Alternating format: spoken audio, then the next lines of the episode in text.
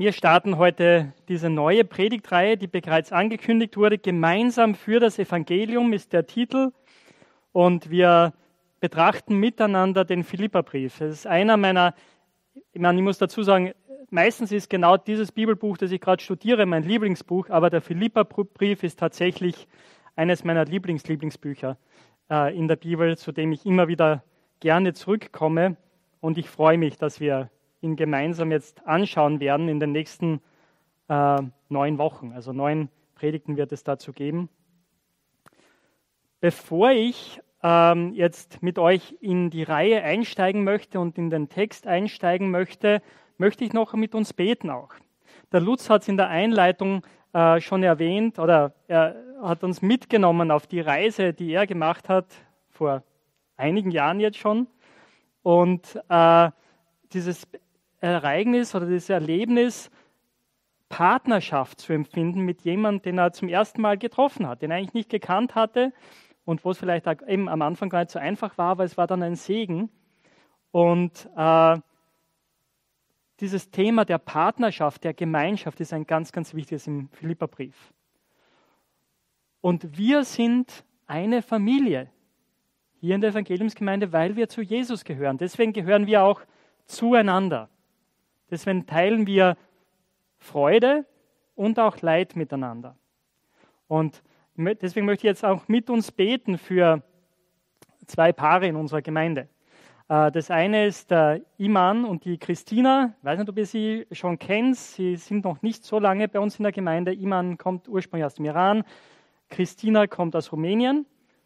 Und sie haben äh, jetzt an diesem Wochenende, also sie haben schon vor einer Woche die standesamtliche Trauung gehabt und jetzt, äh, gestern war die, der Gottesdienst in Christinas Heimatgemeinde. Ähm, und ich möchte einfach, dass wir für sie beten und sie segnen im Start in, in die Ehe. Und das andere ist äh, Silke und Werner. Werners Vater ist in der vergangenen Woche gestürzt. Er war vorher schon, also äh, krank und, und ist jetzt auf der Palliativstation.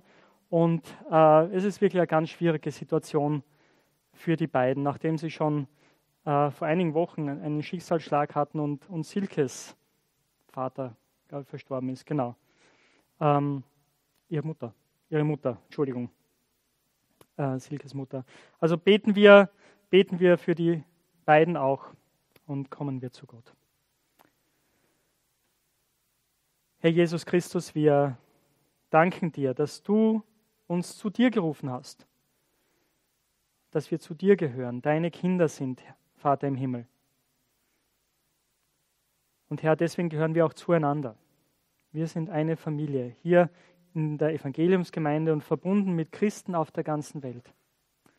Und wir danken dir für Iman und Christina, danken dir, dass sie wirklich den Bund der Ehe eingegangen sind vor dir und jetzt in ihr gemeinsames Leben starten. Und wir beten, dass du sie segnest, Herr. Und hilf uns als Gemeinde, als Gemeinschaft, dass wir auch ein Segen für sie sind und sie unterstützen auf ihrem gemeinsamen Weg.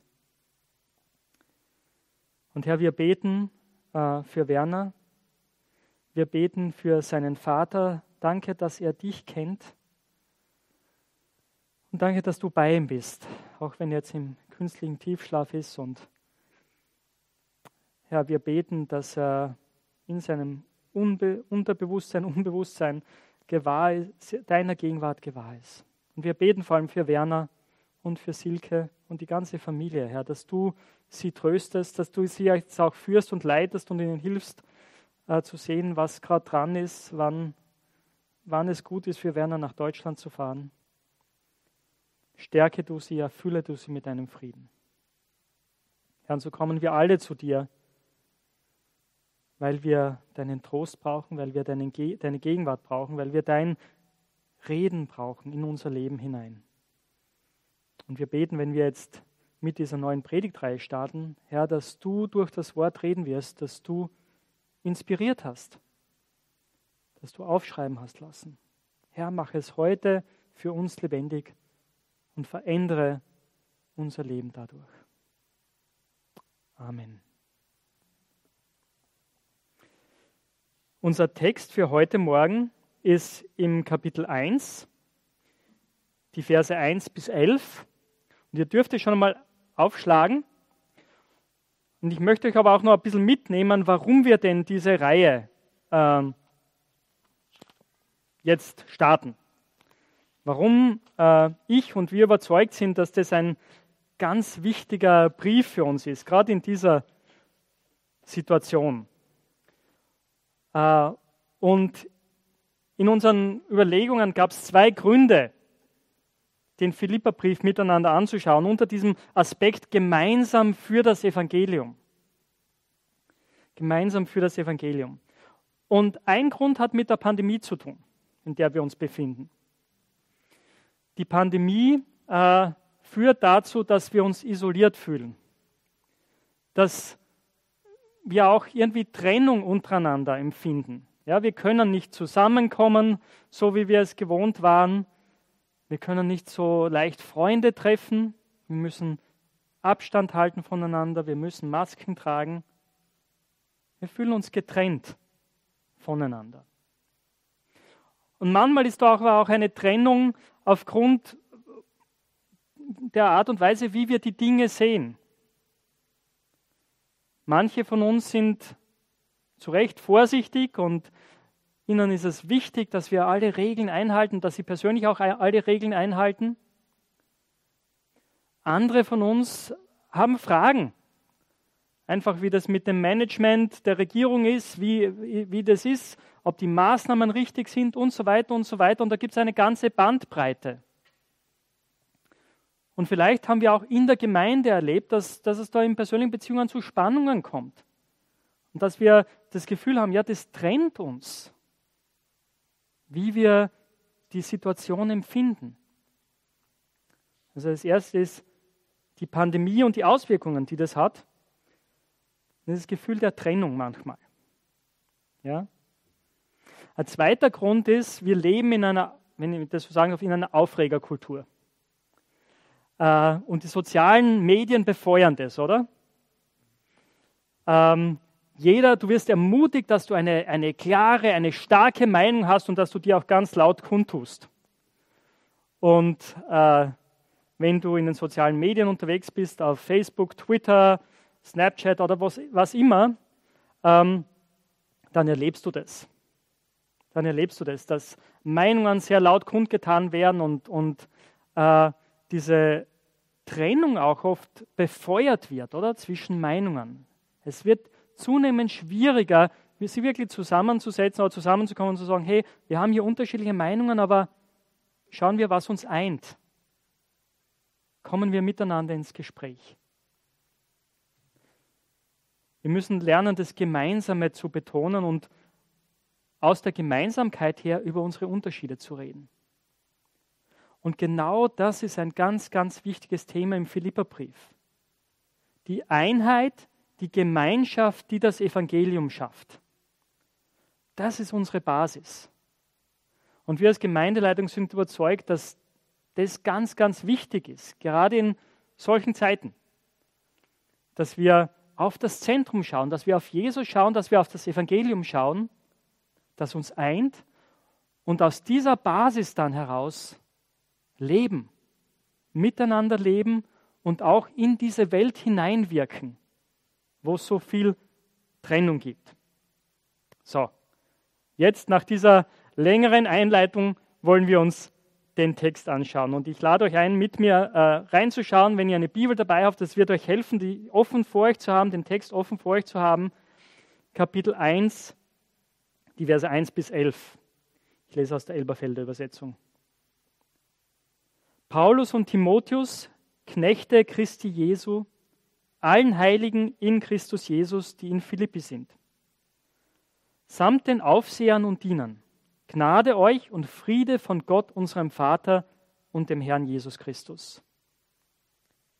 Ich danke meinem Gott bei jeder Erinnerung an euch, alle Zeit, in jedem meiner Gebete, und bete für euch alle mit Freuden, wegen eurer Teilnahme am Evangelium vom ersten Tag an bis jetzt ich bin ebenso guter Zuversicht, dass der, der ein gutes Werk in euch angefangen hat, es vollenden wird, bis auf den Tag Christi Jesu. So ist es für mich recht, dass ich dies im Blick auf euch alle denke, weil ich euch im Herzen habe. Und sowohl in meinen Fesseln als auch in der Verteidigung und Bekräftigung des Evangeliums ihr alle meine Mitteilhaber der Gnade seid. Denn Gott ist mein Zeuge, wie ich mich nach euch allen sehne, mit der herzlichen Liebe Christi Jesu. Und um dieses bete ich, dass eure Liebe noch mehr und mehr überreich werde in Erkenntnis und aller Einsicht, damit ihr prüft, worauf es ankommt, damit ihr lauter und unanstößig seid auf den Tag Christi, erfüllt mit der Frucht der Gerechtigkeit, die durch Christus Jesus gewirkt wird, zur Herrlichkeit und zum Lobpreis Gottes. Das ist das Wort Gottes.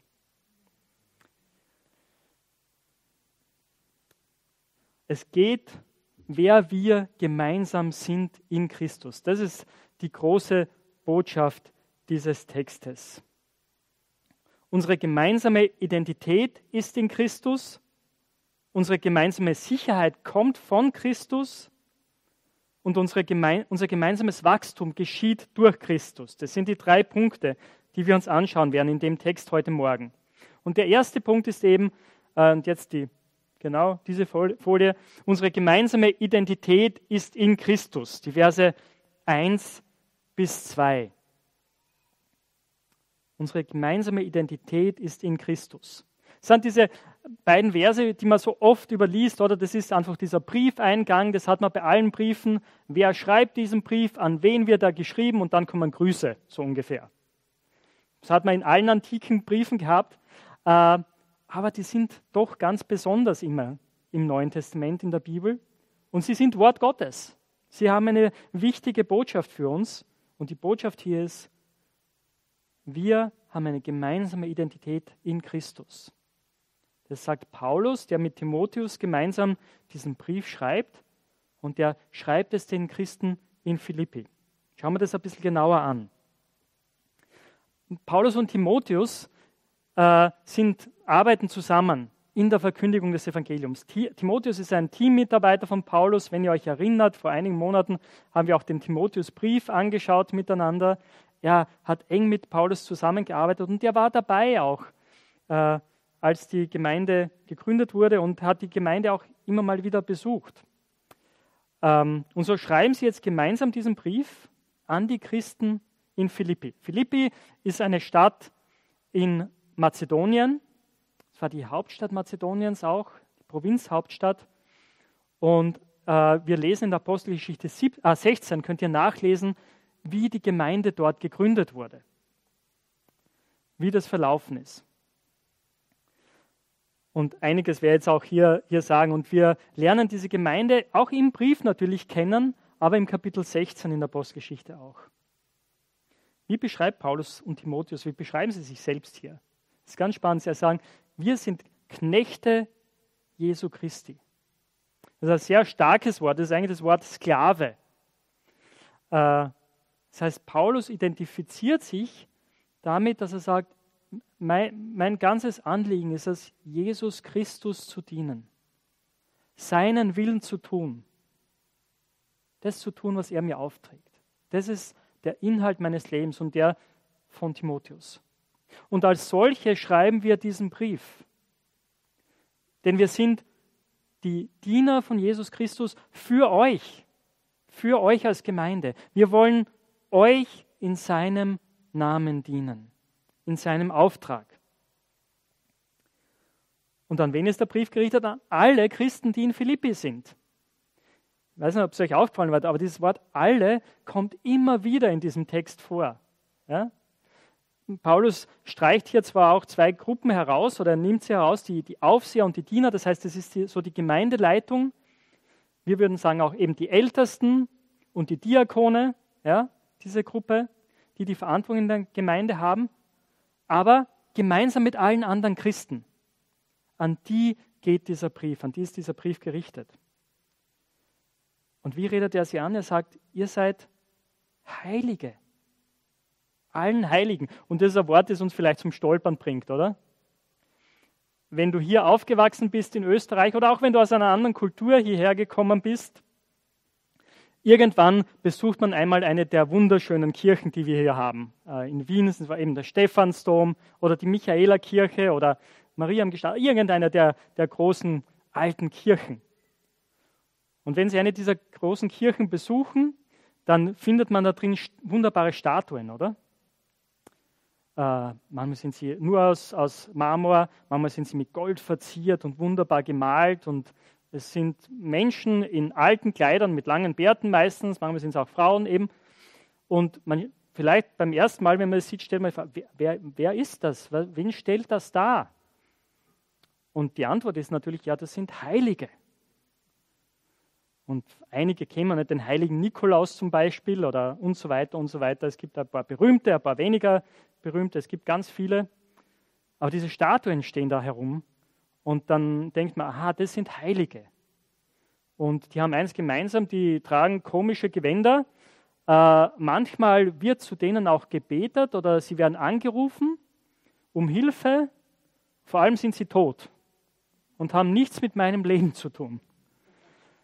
Ja, das ist so irgendwie der Eindruck, das, das sind Heilige. Aber das Spannende ist, die Menschen, die Paulus hier als Heilige bezeichnet, sind ganz normale Menschen wie du und ich. Nehme euch mal kurz mit. Ich habe schon gesagt, einige Christen in Philippi begegnen uns noch in diesem Brief. Äh, aber eben einige lernen wir in der Apostelgeschichte 16 kennen. Unter anderem ist da die erste, die erste Person, die überhaupt in Europa gläubig wird, ist eine Frau mit Migrationshintergrund. Äh, Sie ist eine, eine Businessfrau. Äh, sie hat ein Import-Export-Geschäft. Sie handelt mit Purpur, dem teuersten Stoff der damaligen Zeit, beliefert vielleicht sogar das römische Kaiserhaus, wahrscheinlich. Kommt ursprünglich aus Kleinasien und lebt aber in Philippi und kommt dort zum Glauben, die Lydia. Das ist eine der Christinnen dort in der Gemeinde. Eine andere ist ein Sklavenmädchen, ein Sklavenmädchen, das von bösen Geistern besessen war. Und dadurch hat sie ihren, ihren Besitzern Reichtum eingebracht, weil sie nämlich die Zukunft vorausgesagt hat oder irgendwie Prophezeiungen gemacht hat, wahrsagen konnte. Und was dann aber passiert ist, ist, sie wurde von Paulus oder von Gott eigentlich durch Paulus von diesen bösen Geistern befreit. Und sie war dort in der Gemeinde. Und dann eine dritte Person war äh, der Gefängnisdirektor des Gefängnisses in Philippi. Wahrscheinlich ein ehemaliger Legionär. Ähm, er, er war eigentlich derjenige, der Paulus und Silas im Gefängnis verwahrt hatte. Sie sind nämlich eben wegen dieses Sklavenmädchens ins Gefängnis geworfen worden. Und Gott hat ein Wunder getan. Die, die Gefängnis, es hat ein Erdbeben gegeben, die Gefängnistüren sind aufgesprungen, aber alle Gefangenen waren noch dort und, und er hat Jesus kennengelernt und ist zum lebendigen Glauben gekommen. Also das sind drei dieser Heiligen. Eine sehr, sehr ungewöhnliche, bunte Truppe, oder?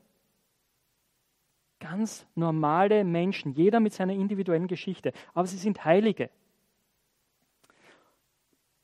Und wisst ihr, das Wort Heilige hat, hat weniger damit zu tun, wie, wie gut du und ich sind, welche Leistungen wir bringen äh, und schon gar nicht, welche komischen Gewänder wir vielleicht tragen.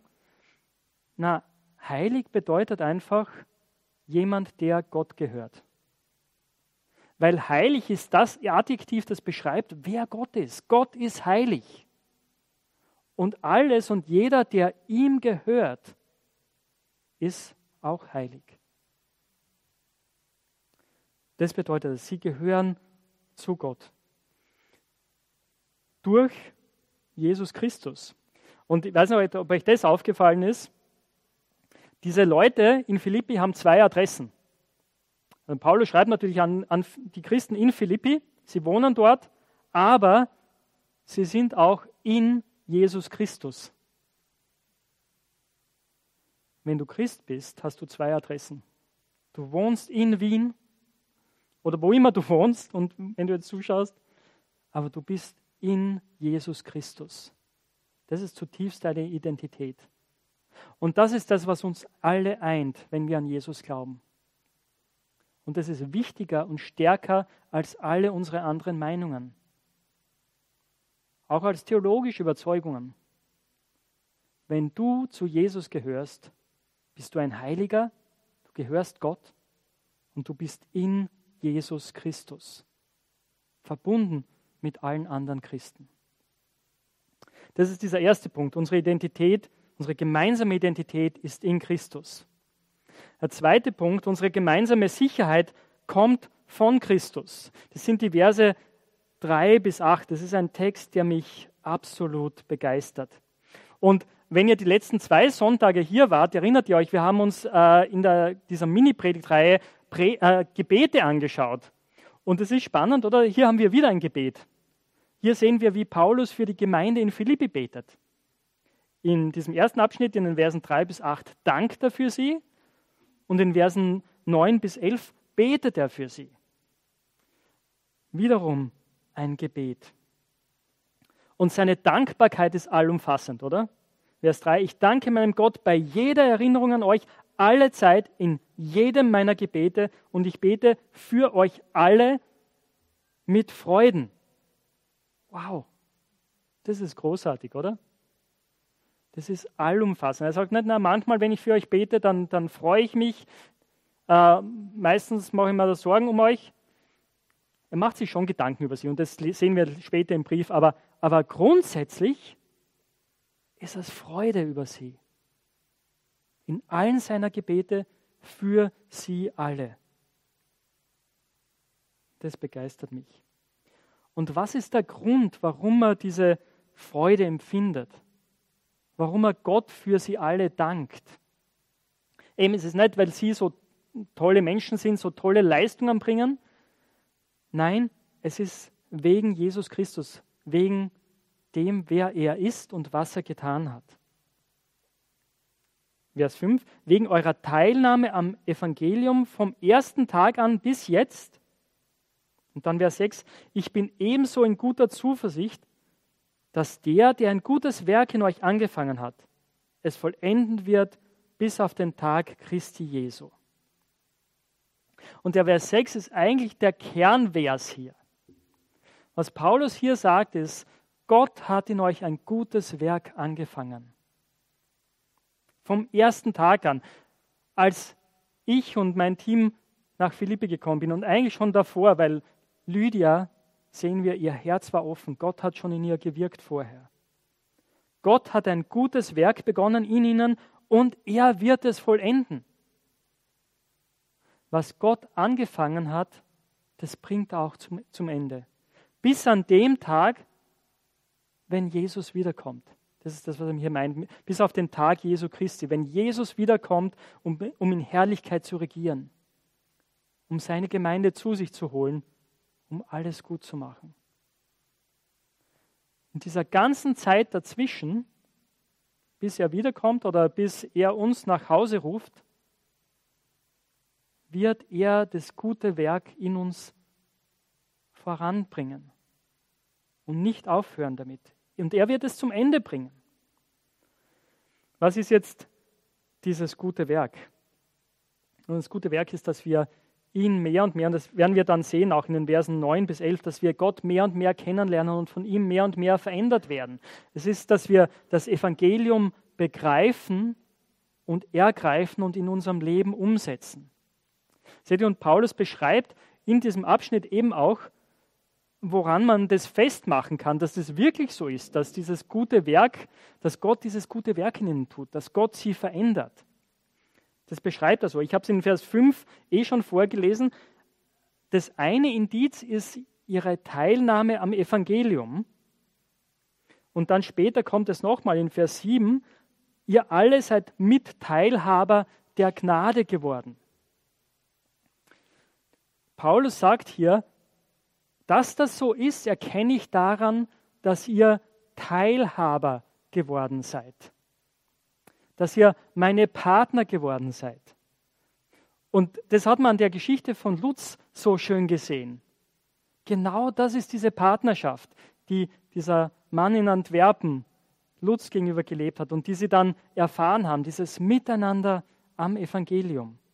Wie hat diese Teilnahme am Evangelium für die Philipper ausgeschaut? Äh, für, für, also zwischen Paulus und den Philippern ausgeschaut? Nun, was wir später noch erfahren werden im Philipperbrief, ist, dass dieser Brief in erster Linie auch ein Dankesbrief ist. Paulus sagt Danke, weil die Philipper Geld geschickt haben, um ihn zu unterstützen. Paulus ist im Lockdown, im harten Lockdown. Er sitzt nämlich im Gefängnis in Rom. Und die Philipper haben eine Gabe geschickt, um ihn zu unterstützen, um für ihn zu sorgen. Und es war nicht das erste Mal, dass sie das gemacht haben, nein, sie haben das schon ganz am Anfang gemacht. Und sie waren eine arme Gemeinde, es war keine reiche Gemeinde, aber es war ihnen so wichtig, Partner im Evangelium zu sein, teilzuhaben an der Arbeit, die Paulus und sein Team tut, dass sie ihn finanziell unterstützt haben. Und dann äh, in Vers 7 geht es ihm auch noch weiter. So ist es recht für mich. Also er sagt, es ist gut, dass ich so an, äh, über euch denke, weil ich euch im Herzen habe und sowohl in meinen Fesseln als auch in der Verteidigung und Bekräftigung des Evangeliums ihr alle meine Mitteilhaber der Gnade seid. Das ist eben dieses zweite Indiz. Das heißt, Paulus ist hier im Gefängnis ähm, und es gibt andere Christen, die, die haben sich dann von ihm, von ihm zurückgezogen. Wir sehen das im nächsten Abschnitt auch, aber die Philipper haben gesagt, na, wir schämen uns nicht, mit Paulus identifiziert zu werden. Wir sind seine Partner weiterhin. Auch im Gefängnis, auch in den Fesseln und in der Verkündigung des Evangeliums. Es gibt eine ganz, ganz enge Partnerschaft hier. Und Paulus sagt, das ist das Zeichen dafür, dass Jesus wirklich an euch arbeitet, dass Gott euch verändert, dass er dieses gute Werk an euch ausführt und dass er es zum Ende bringen wird. Eure Partnerschaft mit mir im Evangelium, in meiner Gefangenschaft, durch eure, auch durch eure finanzielle Unterstützung. Und es gibt auch dieses subjektive Element hier, oder? Das sehen wir dem, im Vers 8. Gott ist mein Zeuge, wie sehr ich mich nach euch allen sehne. Mit der herzlichen Liebe Christi Jesu. Paulus sagt, ich sehne mich nach euch. Ich wünsche mir so sehr, wieder mit euch zusammenzukommen. Und das ist diese Liebe, die Jesus Christus in ihm wirkt und in uns wirkt. Und ich bete und hoffe und denke, wir kennen das auch, oder? Wenn wir an andere Christen denken. Wir sind miteinander verbunden durch die Liebe, die Jesus Christus in uns wirkt. Und diese Sicherheit, die wir haben können, eben, dass Gott dieses gute Werk vollenden wird, ist, weil wir in Jesus Christus sind. Es ist euch aufgefallen, ich habe es jetzt nicht nachgezählt, aber Jesus Christus kommt so oft in diesem Text vor. Es ist in Jesus Christus, durch Jesus Christus, für Jesus Christus. Er ist derjenige, der uns hält und der uns zusammenbringt und sein Evangelium. Die Botschaft, dass Gott in Jesus Christus gehandelt hat, um uns zu Freunden Gottes zu machen, um uns mit Gott zu versöhnen, die wir eigentlich Rebellen gegen Gott sind. In Christus ist unsere gemeinsame Identität, in Christus ist unsere gemeinsame Sicherheit und drittens, unser gemeinsames Wachstum geschieht durch Christus. Die Verse 9 bis 11. Hier kommen wir jetzt zu dem, was Paulus für die Christen in Philippi betet. Er betet für sie, dass ihre Liebe noch mehr und mehr überreich werde, überschwänglich wachse. Dass in der Liebe wachsen. Und es ist jetzt was, was die meisten Menschen unterschreiben würden. Hey, Liebe, ja, das ist so wichtig, dass wir einander lieben. Äh, aber das Problem ist natürlich, Liebe ist so ein, wolkiges Konzept, wo oft alles und nichts reinpasst und äh, wir haben eben überhaupt kein Problem damit, solange es möglich unkonkret ist. Und solange es nicht zu persönlich und zu schwierig wird. Aber Liebe äh, wird im Philipperbrief, und wir werden das auch später noch sehen, sehr, sehr konkret. Liebe bedeutet, den anderen höher zu achten als mich selbst, als meinen eigenen Vorteil, als mein eigenes Wohlfühlen. Und das ist eine große Herausforderung. Und da brauchen wir wirklich viel Gebet, dass wir darin wachsen. Aber das Spannende ist, er, Paulus beschreibt an dieser Stelle auch, was er damit meint. Es ist nicht, nämlich nicht nur ein leeres, schönes, wolkiges Konzept, sondern es hat mit Erkenntnis und Einsicht zu tun. Liebe für Paulus und in der Bibel hat damit zu tun, dass wir Gott besser kennenlernen, ihn mehr und mehr erkennen, dass wir Einsicht haben, weise werden, wer Gott ist, was das für unser Leben bedeutet, dass wir auf festen Beinen stehen, auf festem Grund stehen als Christen in unserer Kenntnis des Wortes Gottes, dass wir sein Wort besser und besser kennenlernen und darin wachsen. Und das geht weiter, oder? Dieser Prozess, damit ihr nämlich prüfen könnt, worauf es ankommt. Damit wir Dinge richtig einschätzen können. Seht ihr, das Problem ist eben genau in unserer Kultur, es gibt so viele Dinge, über die man streiten kann und über die man ganz laut seine Meinung kundtut. Und das meiste davon ist völlig unwichtig. Deswegen ist es so wichtig, dass wir lernen zu prüfen, worauf es ankommt. Was sind die zentralen Elemente des Evangeliums? Was ist es, was uns eint und wo wir uns dann auch abgrenzen müssen? Und wo streiten wir uns unter Umständen über völlig unwichtige Dinge? Damit ihr prüfen könnt, worauf es ankommt. Warum? damit ihr dann lauter oder rein, können wir sagen, und unanstößig seid auf den Tag Christi, wenn der Herr Jesus zurückkommt, damit wir dann rein und perfekt vor ihm stehen. Und natürlich wissen wir, dass das nicht auf unserer eigenen Leistung beruht, aber das ist das Ziel. Eines Tages werden wir vor Jesus stehen. Perfekt, ohne Fehler. Aber Paulus sagt hier, lasst Jesus jetzt schon an euch arbeiten, damit dieses Wachstum jetzt schon passiert, damit ihr mehr und mehr von Tag zu Tag widerspiegelt, wer Jesus ist, wer Gott ist. Dass er wächst darin, ein reines, unanstößiges Leben zu führen. Das ist das, was Paulus hier mit Liebe meint. Sehr konkret, manchmal sehr unbequem für mich. Und es hat ein Ziel, nämlich, dass ihr erfüllt seid mit der Frucht der Gerechtigkeit. Gerechtigkeit, das ist eine ganz zentrale Eigenschaft dessen, wer, wer Gott ist. Gott ist gerecht. Das soll in unserem Leben Frucht tragen und sichtbar werden und wodurch wird sie gewirkt?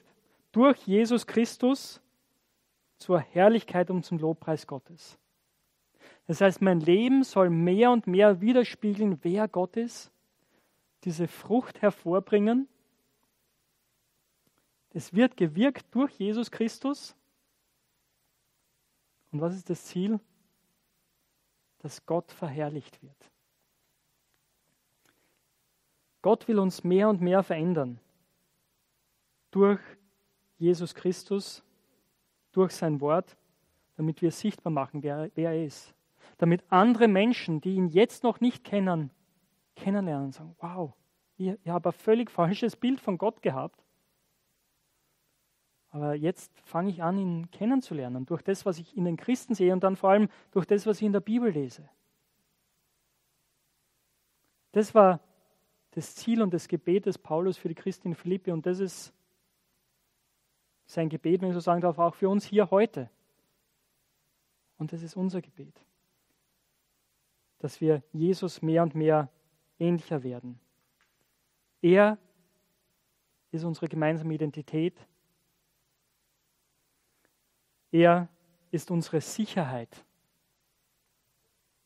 unsere gemeinsame Sicherheit Und er ist es, der in uns gemeinsam Wachstum bewirkt, sodass andere ihn kennenlernen und Gott verherrlichen. Mein Ziel ist, dass wir in den nächsten Wochen das mehr und mehr lernen und entdecken im Philipperbrief, wie das dann konkreter noch aussieht. Und Paulus wird es äh, mehr und mehr entwickeln in diesem Brief. Und ich freue mich, mit euch gemeinsam, mit uns allen gemeinsam diese Reise zu machen. Ich möchte jetzt noch mit uns beten, bevor dann das Musikteam nach oben kommt. Oder ihr dürft jetzt schon raufkommen und ich bete noch mit uns.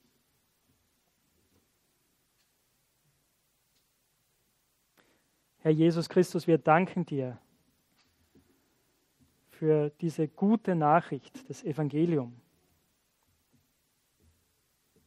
dass du gekommen bist, um Menschen, die keine Ahnung von Gott gehabt haben, die auch gesagt haben, na, das interessiert mich eigentlich gar nicht, die möchten mein eigenes Leben führen und die dadurch Rebellen gegen dich, den ewigen, den heiligen, den gerechten Gott waren dass du gekommen bist, um uns zu lieben und uns zu retten und uns zu Heiligen zu machen, um zu, zu Menschen, die Gott gehören jetzt und die mehr und mehr dein Wesen widerspiegeln dürfen. Herr, ich bete, dass du uns hilfst, zu wachsen, dir ähnlicher zu werden. Danke, dass du das in uns bewirken möchtest. Danke, dass du uns echt diese absolute Sicherheit gibst, dass du das gute Werk, Vater, das du in uns begonnen hast, durch Jesus Christus vollenden wirst, bis an den Tag, an dem der Herr Jesus wiederkommt. Und Herr, dass unsere Identität, wer wir sind und wer wir gemeinsam sind, in dir begründet ist. Und dass das wichtiger ist als alles andere. Amen.